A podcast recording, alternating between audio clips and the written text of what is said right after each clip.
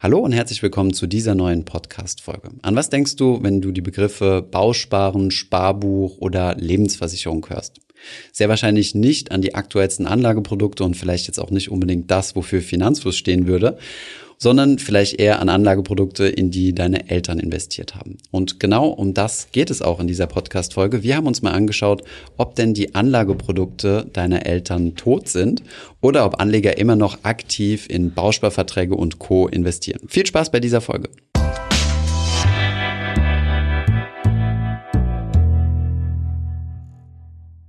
In dieser Folge bin ich nicht alleine, sondern wieder mit Anna. Hallo. Hi. Und herzlich willkommen zu einer neuen äh, Finanzfluss-Exklusivfolge. Du hast ein bisschen Recherche betrieben zum Thema, ähm, ja, wir haben es jetzt mal provokativ die Anlageprodukte unserer Eltern genannt, aber was im Endeffekt gemeint ist, sind so, ja, so ein bisschen konservativere mhm. Anlagen und wir schauen uns mal, wie die sich entwickelt haben. Genau. Hast du selbst denn noch ein Sparbuch? Ein Sparbuch habe ich, glaube ich, noch nie gehabt. Echt? Mhm. Wow, ist das in Frankreich nicht verbreitet oder? Nee, aufgewachsen bin ich eigentlich in Deutschland, ja. aber nein, meine Eltern beziehungsweise sogar mein Großvater war relativ vorbildlich und hat äh, quasi Geld für mich auf die Seite gelegt ein bisschen und ich glaube, meine Eltern haben das recht schnell in äh, aktive Investmentfonds investiert. Wow, okay. Das war damals so der der Buller. Das erklärt einiges. Mhm. ähm, ich hatte tatsächlich so ein Sparbuch. Also das war das, was meine Eltern, worüber ich auch sehr dankbar bin. Damals wurde es ja auch noch ordentlich verzinst. Sie mhm. haben jeden Monat für meinen Bruder und mich einen bestimmten D-Mark-Betrag, ähm, so alt bin ich ja mittlerweile, mhm. zur Seite gelegt. Und ich habe mich dann, als ich vorjährig war, darüber gefreut, dass ich schon so einen kleinen dreistelligen Betrag hatte. Ein Startbonus quasi. Genau. Mhm, ja. Okay. Und wie viel Zinsen hast du darauf bekommen? Erinnerst du dich da noch dran oder?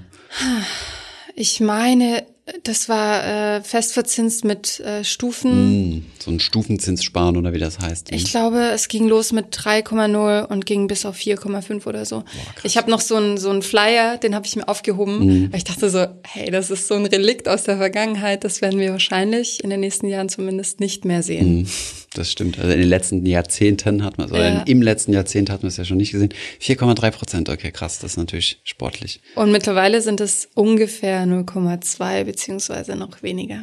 Was ja immerhin noch was ist, ne? Also die mm. meisten Sparbücher sind ja quasi derzeit bei null. Ja. Es wurde ja überwiegend abgelöst durch das Tagesgeld. Mhm. Also ich meine, grundsätzlich ist ja nichts gegen eine Sichteinlage, ist ja eine Sichteinlage, weil du es ja quasi, so wird es klassifiziert bei den Banken. Aber beim Tagesgeld hast du ja den Vorteil, dass es viel flexibler ist. Du mhm. kannst es ja quasi tagesgenau abziehen. Genau. Ähm, Musst nicht so ein Buch äh, aufheben und äh, ich verwahren. Hatte, ich hatte das in meiner Bankausbildung übrigens aber auch noch. Du kriegst dann so ein Buch und dann gibt es so einen speziellen Drucker, der nur für Sparbücher ja. ist. Aha. Und dann steht auf dem Computer, welche Seite die letzte war, die befüllt Aha. ist, und dann gleichst du das mit dem Sparbuch ab, so Seite 5, alles klar, passt, steckst du das rein, äh. dann bedruckt er, dann musst du umblättern, nochmal in den Dings rein. Wow. Und aber ja, es waren überwiegend äh, ältere Kunden, mm. die das, mm. äh, die diesen Service in Anspruch genommen haben. Ja, ich habe letztes Jahr tatsächlich erst dieses Sparbuch aufgelöst. Es war zwar kein Geld mehr drauf, ich hatte das schon längst übertragen lassen, aber das äh, flog halt immer noch in meinem Ordner herum und es war immer so eine Altlast, die ich, die ich ähm, ja noch in meinem Hinterkopf hatte. Und das war auch ziemlich kompliziert. Ich musste in meine Stammfiliale von mhm. damals, obwohl ich da schon das Konto eigentlich ähm, beantragt hatte aufzulösen, aber konnte es nicht auflösen, weil halt dieses Sparbuch noch offen war. Mhm. Häufig, also was ich jetzt bei meiner Mutter habe ich auch ein Sparbuch noch mhm. entdeckt in ihren Unterlagen und das war eine Bank, die gibt's jetzt gar nicht mehr. Das war eine mhm. Volksbank gewesen und die wurden schon fünfmal fusioniert oder so, von der einen in die nächste in die nächste mhm. und ähm, das war ein riesiger Struggle da herauszufinden. Ähm, wo das Geld im Endeffekt oh, jetzt yeah. ist, welche, ja. welche jetzt die richtige ja. Volksbank ist, wo man hingehen muss und so, das ist ganz spannend. War da viel Geld drauf? Ah, nee, Hat sie es bekommen? Ich nicht. Ähm, glaube, ja. Okay, ich ich habe ja extra einen Brief aufgesetzt, äh, okay. der, der ein bisschen offizieller war und dann ging das, glaube ich. Was glaubst du, wie viele Deutsche haben noch ein Sparbuch? Ja, also, das ist ja ein bisschen Cheat, weil ich, ich habe die Statistik ja auch schon gesehen, aber vom Gefühl her hättest du mich gefragt, hätte ich gesagt, so gut wie keiner mehr, beziehungsweise hm. eher der, die ältere Schicht der hm. Bevölkerung. Die, die ja auch recht wohlhabend ist, ist die ja. groß ist und wohlhabend ist. Ja. Das heißt, das sind die, die das Geld haben. Weil ich immer so, so aus dem Bauch heraus, hätte mich gestern gefragt, 10, äh, 15 Prozent mhm. hätte ich hm, geschätzt. Mhm. Wie wir beide wissen, es sind wesentlich mehr. Mhm. Und zwar hat mehr als jeder zweite Deutsche und jede zweite Deutsche ein Sparbuch. 55,2 Prozent. Und bei unseren österreichischen Nachbarn sind sogar 76 Prozent, mhm.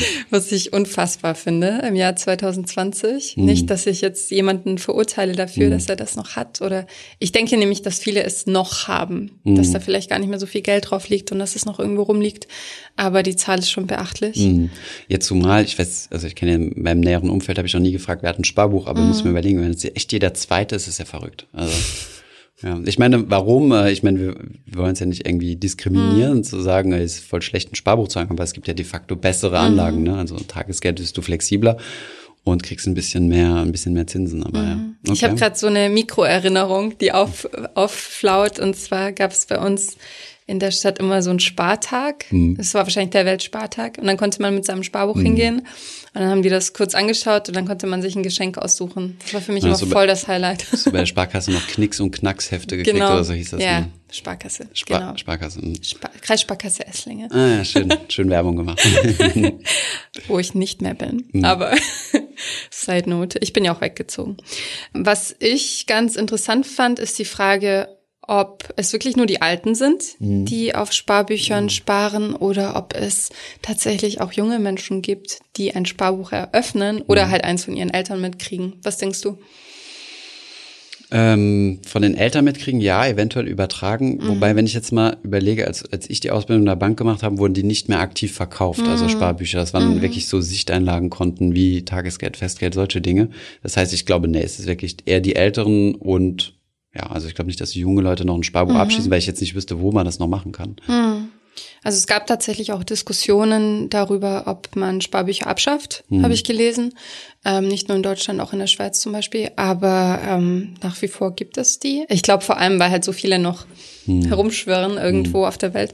Ähm, aber was ich gelesen habe und sehr interessant fand, ist, dass die nach 95 Geborenen, also die Generation Z, mhm.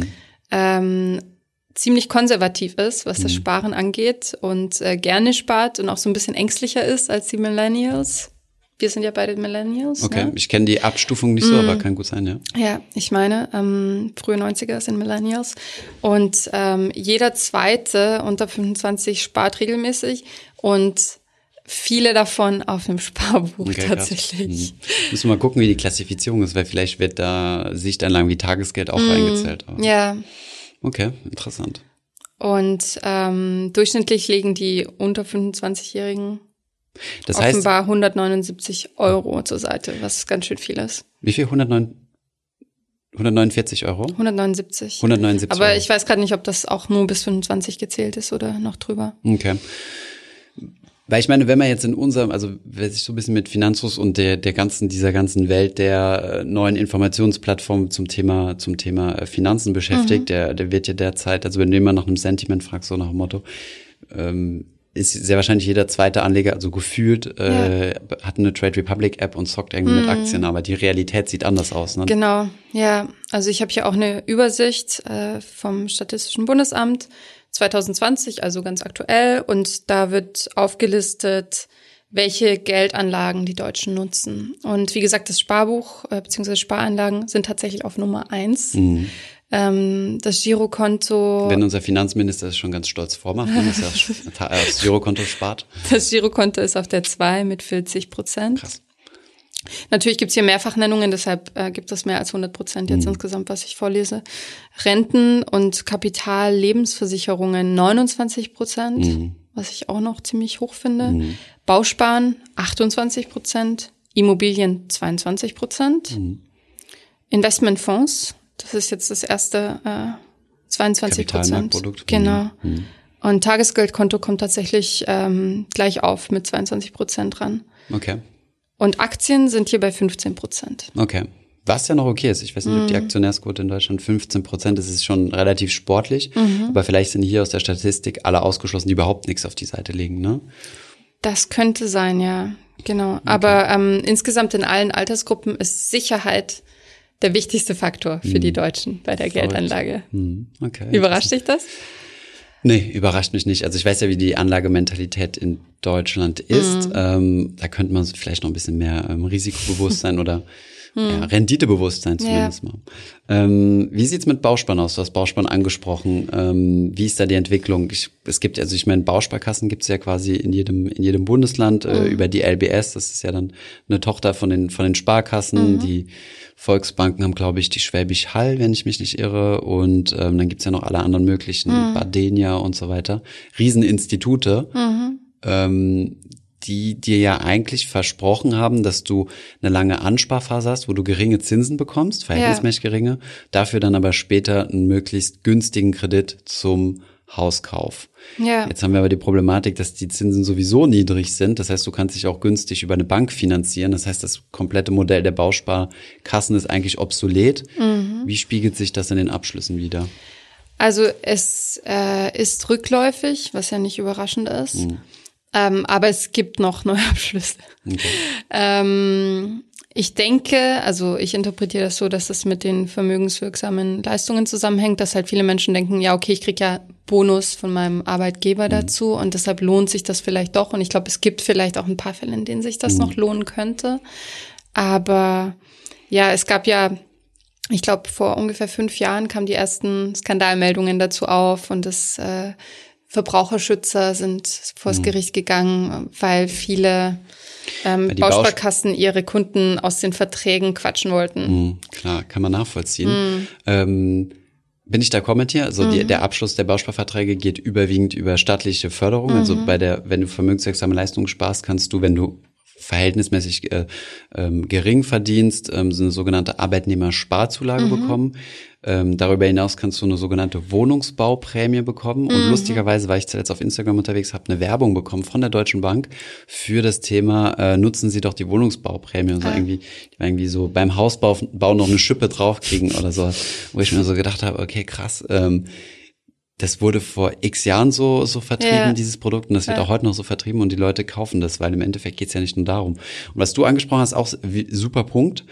Bausparverträge haben ja wie gesagt eine sehr lange Laufzeit mhm. und hatten in der Vergangenheit eine verhältnismäßig geringe Verzinsung, um geringen Kreditzins zu bekommen. Ja. Allerdings war das Zinsniveau damals auch viel höher. Das mhm. heißt, es gibt mhm. jetzt noch Bausparverträge, die im Umlauf sind, mit einer sehr hohen Verzinsung und den Kredit musst du ja nicht nehmen. Das heißt, du genau. kannst einfach dein Geld da drin liegen lassen ja. und da bluten die Bausparkassen natürlich. Ne? Da ja, gibt es Verträge, voll. wo du noch drei Prozent oder so bekommst und da versuchen die dich natürlich um jeden Preis rauszubekommen, mhm. was ja irgendwo auch nachvollziehbar ist, weil den Kredit zu sechs Prozent wird auch keiner mehr abschließen. Ne? Ja, richtig.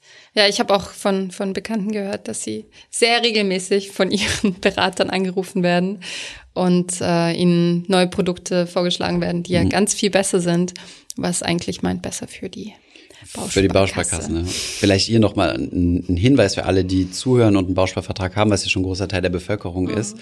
Ähm, wenn ihr einen Bausparvertrag habt, holt euch das Ding mal aus der Schublade hervor. Die sind in der Regel sehr teuer im Abschluss, kostet 1 bis 1,5 oder teilweise sogar mehr Prozent im das heißt nicht Ausgabeaufschlag, sondern das heißt irgendwie anders, aber auf jeden Fall mhm. so eine Gebühr, die du direkt am Anfang bezahlen musst, was den Bausparvertrag sehr teuer mhm. macht als Anlageprodukt. Und wenn ihr dann aber guckt, was der Guthabenszins ist, vergleicht das mal mit aktuellen Tagesgeldkonten und häufig ist das dann deutlich attraktiver. Beispiel von mir, ich habe damals, als ich äh, meine Ausbildung in der Bank gemacht habe, einen Bausparvertrag ohne diese Abschlussprovision mhm. abschließen können, weil ich halt Mitarbeiter der Bank war und habe diesen Bausparvertrag heute noch, habe da nie was reinbezahlt, ich habe einfach nur abgeschlossen, 100 Euro reinbezahlt ja. und das mehr ist da auch heutzutage, also heute nicht drin aber noch ein Prozent Zinsen. Das heißt, ich habe gesagt, wenn ich irgendwann mal einen risikobehaft äh, freien Teil äh, ja. hochfahren will oder ja. so, dann mache ich das einfach in den Bausparvertrag, kriege ich ein Prozent. Ja. Ich habe keine Gebühren bezahlt. Also schaut euch das an und lasst euch auf keinen Fall irgendwie aus diesem Vertrag quatschen. Es geht rein rechtlich schon. Also die Bausparkasse kann euch da quasi rausdrücken, mhm. wenn ihr nicht die Absicht habt, irgendwie irgendwann mal zu bauen oder sowas. Aber das müssen die euch erstmal nachweisen und Genau. Aber klar, ansonsten Neuabschluss von Bausparvertrag gibt es eigentlich kaum Argumente, die dafür sprechen. Hm. Außer diese Wohnungsbauprämie, die kriegst du, glaube ich, in keinem anderen Finanzprodukt. Okay. Dicker Disclaimer bin ich mir nicht sicher. Mm. Aber die Arbeitnehmersparzulage, also über die vermögenswirksame ja. Leistung, kannst du über ETFs machen, kannst du über auch ein ganz normales Bankkonto machen, mm. ohne dass du da gigantische Abschlussprovisionen mm. vorab mhm. bezahlst. Also das würde ich heutzutage nicht mehr über Bausparen machen. Gibt's dazu schon ein Video, wie ich vermögenswirksame ja. Leistungen für ETF nutze? Ähm, für ETFs im Speziellen weiß ich nicht, aber es gibt verschiedene Lösungen. Zum Beispiel mhm. Oscar, das ist ein Robo-Advisor. Mhm. Es gibt aber auch andere, also ähm, in unserem vermögenswirksamen Leistung-Video Video haben wir da bestimmt was zugesagt. Cool, muss ich mal reinschauen. Aus Eigeninteresse. Dann kommen wir zum nächsten Produkt, das für mich auch so, ja, fast schon wie eine Antiquität klingt, und mhm. zwar Lebensversicherung. Mhm. Kannst du uns kurz erklären, was Lebensversicherungen überhaupt sind? Ja, kann ich. Ähm, beim Lebensversicherung ist halt, ist halt leider so ein Riesensammelbegriff, mhm. der relativ undifferenziert benutzt wird, leider. Also du hast Renten- und Lebensversicherung äh, kannst du eigentlich so zusammenfassen. Ähm, eine Rentenversicherung, also du sparst über eine in der Regel sehr lange Laufzeit Geld an und das Geld kannst du dann später als Rente ausbezahlt bekommen, also mhm. eine jährliche Rente, eine monatliche Rente bis zu deinem Tod. Mhm. Das ist eine Rentenversicherung, ähm, ja ganz klassisch. Bei der Lebensversicherung ist es so, dass du entweder auch diese Rente bekommen kannst oder eine einmalige Kapitalabfindung, also einmal einen größeren Betrag. So. Und jetzt ähm, war das in der Vergangenheit immer so gewesen, dass ähm, du der Versicherung das Geld gegeben hast, die hat damit gewirtschaftet und du mhm. hast dann einen mhm. Prozentsatz X, mhm. 5, 6 Prozent, also sehr hoch an Renditen bekommen. Es gab auch einen sogenannten Garantiezins, der gesetzlich vorgeschrieben war, der in der Vergangenheit mal bei vier Prozent oder so war. Wow. Das heißt, den musstest du kriegen. Das mhm. heißt, wer mhm. alte Lebensversicherungsverträge hat, genauso wie beim Bausparen, das kann man jetzt nicht pauschal schlecht ja. abtun, sondern es kann sein, dass du noch sehr attraktive mhm. Mindest ähm, äh, Garantiezins hast. Ja. Und die Versicherer sind dann mehr und mehr dazu übergegangen, sogenannte fondgebundene Lebensversicherungen zu machen, wo das Geld dann nicht der Versicherer anlegt mhm. und dann mit einer Garantie, also es gab dann immer einen Garantieteil und einen Überschussteil, sondern es wird einfach in Fonds angelegt und dann heißt es hier, ähm, du kriegst die Fonds-Performance. Mhm. Nachteil natürlich von diesen Produkten ist, dass die super teuer sind. Mhm. Die kompletten kapitalgebundenen Versicherungen, also wo du der Versicherung das Geld gibst, ist also nicht in Fonds investiert wird, kannst du eigentlich heutzutage komplett vergessen, mhm. weil keine Zinsen mehr erwirtschaftet werden. Ähm, und im Gegenteil, du stellst dich als Neuabschließender sogar schlechter als den Altbestand, weil die haben ja die hohen Zinsen. Das mhm. heißt, das, was die Versicherung ja. verdient, muss erstmal den, Altbe muss erstmal den Altbestand mhm. abspeisen. Und wenn du die Fondsvariante wählst, ist die in der Regel super teuer. Jetzt gibt es natürlich auch die unglaubliche Innovation, dass die auch ETFs benutzen. Mhm. Nichtsdestotrotz bleibt das Produkt in der Regel sehr teuer. Mhm. Kannst du dir auch direkt in ETFs investieren.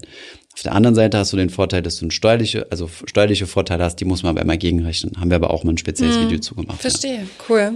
Ähm, ist das, also ich, ich habe keine Lebensversicherung, mhm. ich habe auch keine anderen für mich unnötigen Versicherungen, mhm. ähm, aber ich habe den Eindruck, dass Lebensversicherungen vor allem beliebt sind bei ähm, so Familienoberhäupten. Mhm. Weil ist das nicht so, dass man dann auch im Todesfall zum Beispiel mhm. das auszahlen lassen kann? Das ist das, was ich meinte. Das ist halt so ein, so ein Sammelbegriff, wo du alles reinschmeißen mhm. kannst. Eine Lebensversicherung kannst du customizen, in Anführungszeichen, mhm. kannst ja alles mhm. Mögliche reinmachen.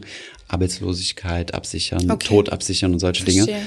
Sowas würde ich aber nie machen. Ich würde mhm. immer Absicherung und mhm. Kapitalbildung voneinander trennen. Mhm. Und das, mhm. was du gerade ansprichst, ist die sogenannte Risikolebensversicherung. Genau, ja, stimmt. Ähm, was blöd ist, dass das fast denselben Namen hat, aber die Risikolebensversicherung sichert dich quasi im Todesfall mhm. ab. Da bildest du kein Kapital, also wird mhm. jetzt kein Kapital angesammelt, sondern du bezahlst der Versicherung jeden Monat einen gewissen Betrag. Und solltest du sterben, also bis zum gewissen Alter, also die, die hat eine Laufzeit, ne? wenn du danach stirbst, mhm. dann kriegst du nichts. Und wenn du in der Laufzeit stirbst, kriegst du den Geldbetrag, der vorher vereinbart wurde. Das kannst du in verschiedenen Sachen ausgestalten, zum Beispiel Staffeln und sagen, okay, das ist jetzt ein Betrag, zum Beispiel 100.000 Euro, der sukzessive abnimmt. Mhm. Sowas macht zum Beispiel Sinn, wenn du eine Immobilie finanzierst und Alleinverdiener oder mhm. Alleinverdienerin bist, dann macht es natürlich Sinn, dass wenn im Todesfall, dass dann deine Familie nicht äh, in finanziellen Schwierigkeiten steht. Ja. Klar.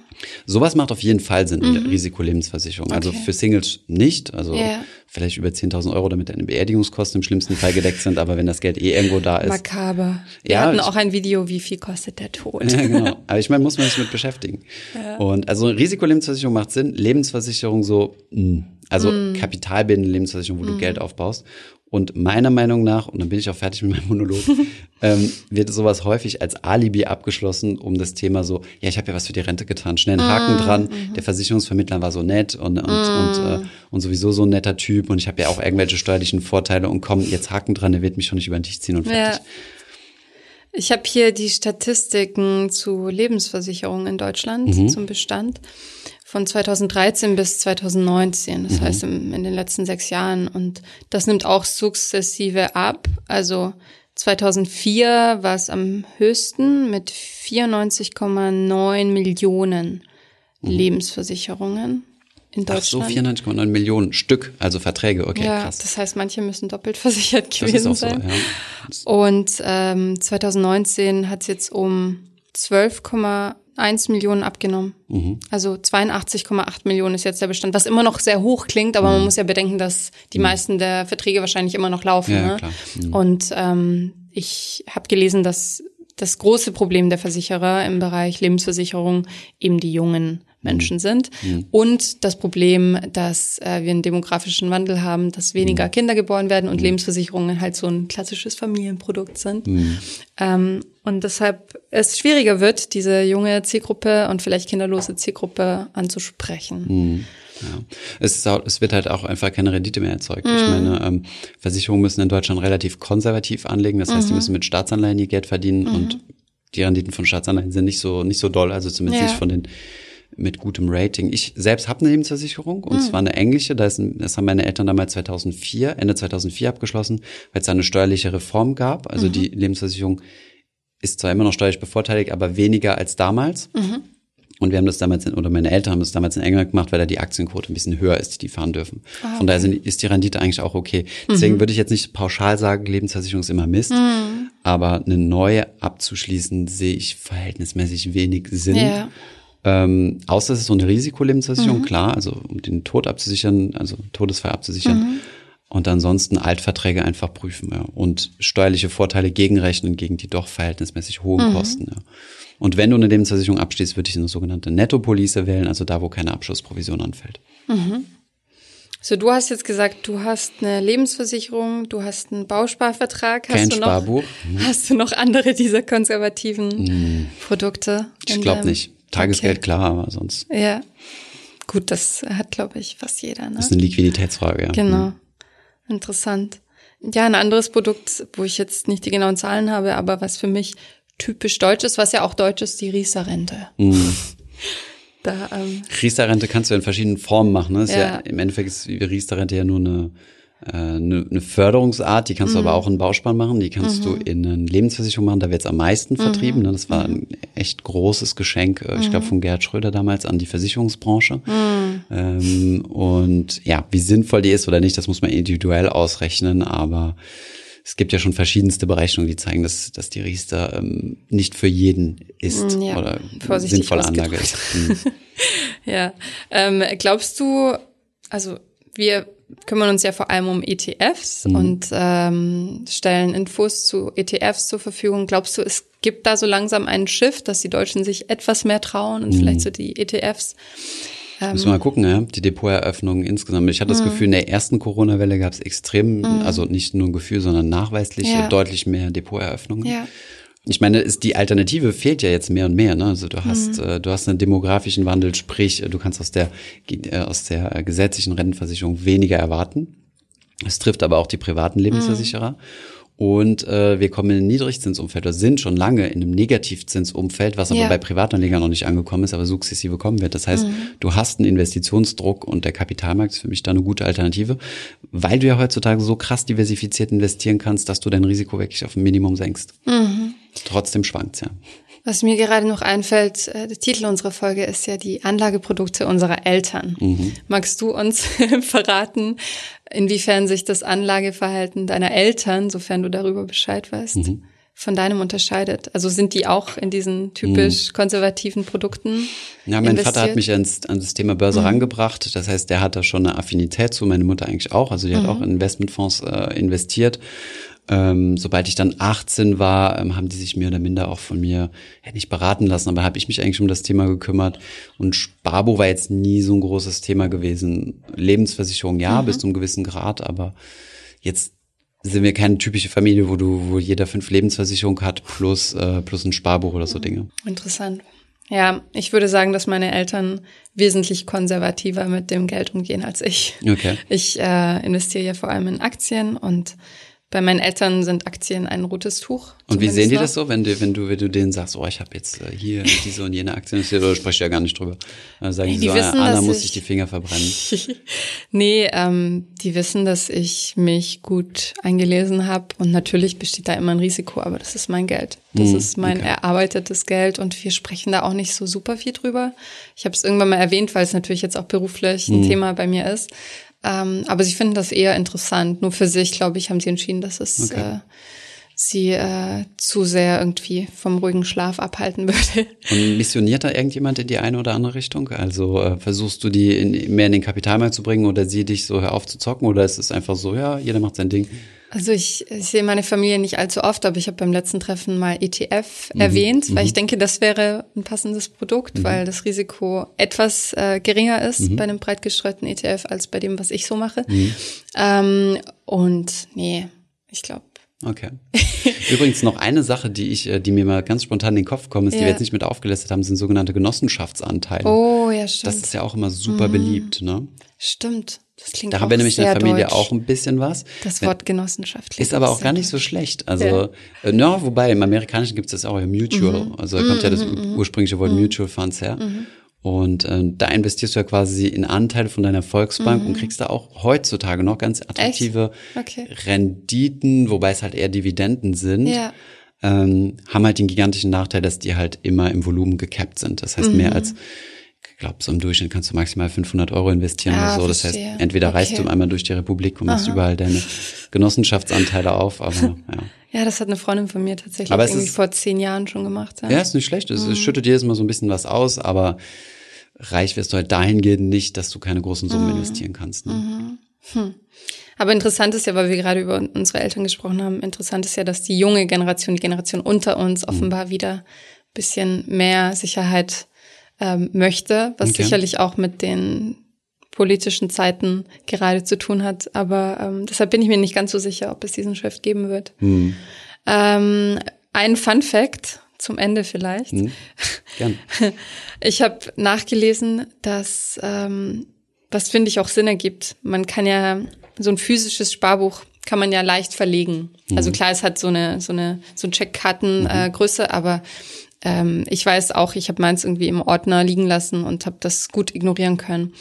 Es gibt allein in Berlin ähm, mehr als 4,8 Millionen Euro, die auf Sparbüchern schlummern, die nicht eingelöst worden sind. Mhm. Und ähm, da gibt's eine gesetzliche Regel, also mindestens 30 Jahre keinen Kontakt zur Bank und dann wirst du als nachrichtenlos eingestuft. Und die Bank kann sich das Geld einverleiben? Nee, nee. Ähm, wenn du als Angehöriger, also zum Beispiel im Todesfall, mhm. was natürlich kein schöner Fall ist, aber in diesem Szenario könntest du als Angehöriger hingehen, müsstest dann das Testament mitbringen mhm. und andere Dokumente nachweisen und dann könntest du auf das Geld zugreifen, das beantragen. Das kostet was. Ohne das Sparbuch? Ähm, mit dem Sparbuch.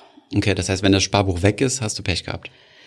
Nee, es gibt auch die Option, das ist dann mit Kosten verbunden, mit Gebühren verbunden, dass du anfragst, ob bei der Bank ein Sparbuch zu dieser und jener Person vorliegt. Und ähm, wenn du wenn du in einem Ort lebst, wo es nur zwei Banken gibt, dann ist es einfach. Aber wenn du in Berlin wohnst, könnte mhm. es ein bisschen komplizierter und teurer werden. Mhm. Aber auch das gibt es, also sozusagen Nachlassforschung. Ähm, und ähm, ja, es gibt eine Schätzung von Experten, dass in Deutschland insgesamt zwei bis neun Milliarden auf Sparbüchern insgesamt? schlummern. Okay, krass. Aber okay, gut, ist jetzt ja wahrscheinlich eine Detailfrage, aber wie findest du heraus, ob das jetzt, ob die Person sich bewusst ist oder ob das Sparbuch verloren ist? Ja, Weiß das ist eine gute Frage. Ich glaube, das ist eine Sache von wie lange die Kunden sich einfach mehr. totstellen. Genau. Hm. Ähm, jetzt weiß ich nicht, wie hoch der Betrag ist bei Bitcoins, aber bei Bitcoins mhm. hast du ja auch eine unglaublich hohe Zahl, also geht auch in die mindestens paar hundert Millionen, also an Gegenwert, mhm. die komplett spurlos verschwunden sind, oh, weil ja. die Leute sich äh, ihre, ihre Private Keys verloren mhm. haben. Also verlorenes Geld ähm, ja. Ich hatte mein mal verlegt und. Dein Sparbuch oder dein Bitcoin? Mein Bitcoin-Key. Ah, ja, okay. Hab Panik geschoben, aber wusste noch ganz genau, wo es ist. Ah, aber ja, habe dann erstmal alles durchsucht und sichergestellt, dass ich ihn jetzt an einem noch äh, sichereren Ort verwahre. Okay, sehr gut. Also, sind die Anlageprodukte unserer Eltern tot? So Mehr oder weniger, ja, also es gibt noch gigantische Bestände, haben wir festgestellt. Das Sparbuch lebt. Das Sparbuch lebt, der Bausparvertrag und die Lebensversicherung nehmen ab im, im Gesamtvolumen, aber mhm. es werden immer noch fleißig neu abgeschlossen. Ähm, ja. Die Jungen sind spießiger, als man vielleicht denkt. Genau, ja, und nicht alle sind bei Trade Republic am äh, Optionen zocken. Das ist unsere Bubble. Ja. Das ist unsere Bubble, genau. Okay, vielen Dank fürs Zuhören und ja, bis zur nächsten Podcast-Folge. Bis zum nächsten Mal. Ich hoffe, diese Podcast-Folge hat dir gefallen. Wenn ja, dann zöger doch nicht in deinem Umfeld über diesen Podcast zu sprechen, bei Freunden und Bekannten. Ich denke, es gibt auch in deinem Umfeld viele Menschen, die sich für das Thema finanzielle Bildung interessieren oder interessieren sollten. Wenn du auf iTunes bist, würden wir uns auch freuen, wenn du uns eine positive Bewertung dalässt. Das hilft uns, den Podcast noch einfacher auffindbar zu machen. Alle wichtigen Links und Verweise findest du wie immer in den Show Notes zu diesem Podcast. Vielen Dank fürs Zuhören und bis zum nächsten Mal.